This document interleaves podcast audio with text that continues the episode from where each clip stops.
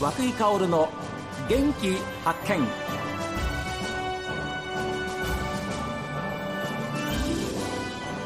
おはようございます。和久井薫です。和久井薫の元気発見。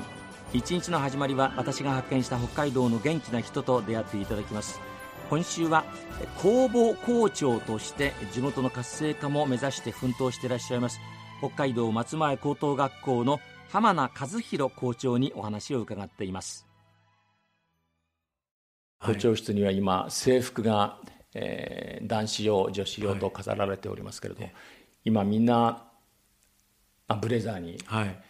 今年ちょうど3年新しくして、えー、全学年がこの制服になったっていうですね。1年2年3年までと、はい、はい、ああいかがですか？ご覧になりまして。あの感じいいのかなと。でちょっと女子を今年からあのリボンだけじゃなくてネクタイをしてもいいよっていう形にして、はい、ネクタイをしてる子もいますね。ネクタイした方がより大人っぽく見える感じですかね。前回大空町の大空高校に、はい。えー、大釣校長先生の話をお伺いに行ったことあるんですけれども、その校長室にも同じようにやっぱり、あの制服があるんですよ。あそこはあの女満別空港近いものですから、あの襟元にあの滑走路の黄色いラインが入ってるんですよ。でそんなことでなんか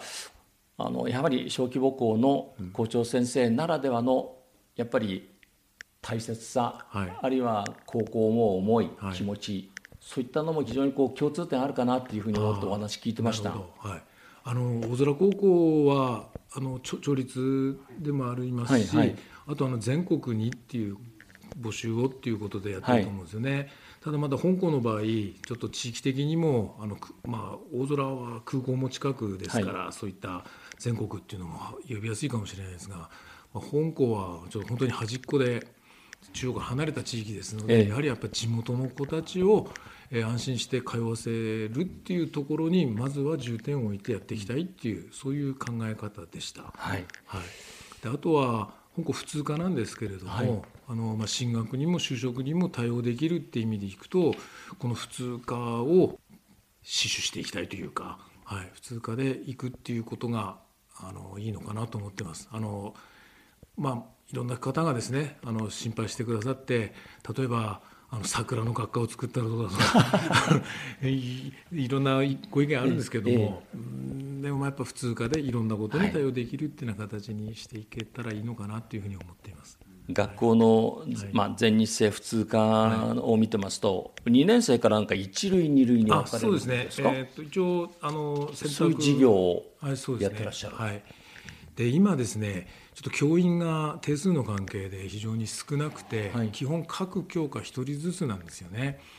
でちょっと今年ですねあの研究指定とかをいただいてで数学と英語を1人ずつ増員させてもらってですね、はあはあ、まあ、ちょっと単年度措置なので今後またどうしていくかというのは工夫なんですけれども、うん、まあ、それであの就職度別みたいな形で対応できるようにしているのが一つと、はい。はい、あとあの T ベースって言いまして、はい、あの UFO 高校あの、はいはい、え UFO 高校からですね、えあの授業の配信を受けることができてるんですよね。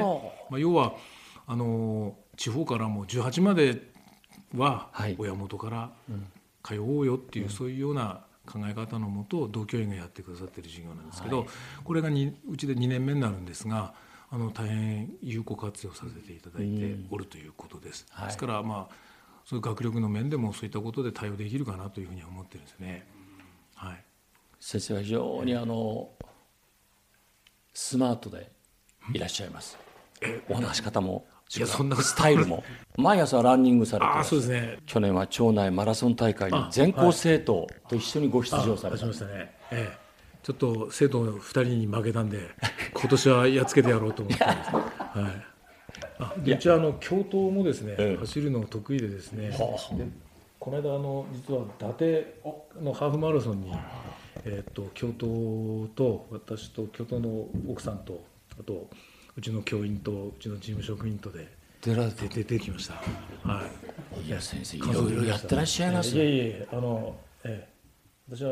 ほぼデビューだったんですけど、なんとか。いやですが、そういうものを生徒さんはしっかり見てるんですよ、背中を。でそれは語らなくても伝わってるんですよ。ただ一緒に本当遊んでるのと。いやいや それができるのが素晴らしいというふうに思います。えー、どうですか？公募してまで、やっぱりこの松前高校でもう少し自分の力を発揮してみよう、頑張ってみようとい。うふうに思われたわけですけれどもその浜野校長先生がずっとこう思ってらっしゃる、その教育理念というか、学校教育ってこういうもんだっていうものがありましたらちょっと教えていただきたいんですけど、ええ。まあ、信念なり情熱なり持って真剣に生徒に向き合っていたらあのすぐんじゃなくてもですねすぐでなくてもあの時間かかってもですね答え出てくるし、うん、ちゃんと生徒は必ず理解して響いて、えー、くれるかなと、えー、そんなふうに思ってます。はい、はい。えー、でまあこっちが一生懸命になれば、はい、生徒も、えー、そこはどんな生徒も理解してくれるんじゃないかなと思ってですね、えー、あの今やれることをですね、えー、あの小さい学校ですから、えー、生徒たちと一緒になってやってくださいと。で先生方にもよく言うのがあのまあいろんな個性のある先生がいてでそうすれば生徒たちもですねどれかの個性に引っかかって、うん、えー、つながり持って、えー、お互いにこう伸びていけるんじゃないかななんて思ってますので、えいろんな人がいて集団でいいのかなと思ってます。はい、そういう意味では地域全体、はい、それから生徒さんたちに、こう育てられているっていう部分もあります、ね、それはすごくありますね。うん、はい、あの本当に私は今もう生徒にも教員にも本当に力をもらってるっていうようなそういう思いありますね。は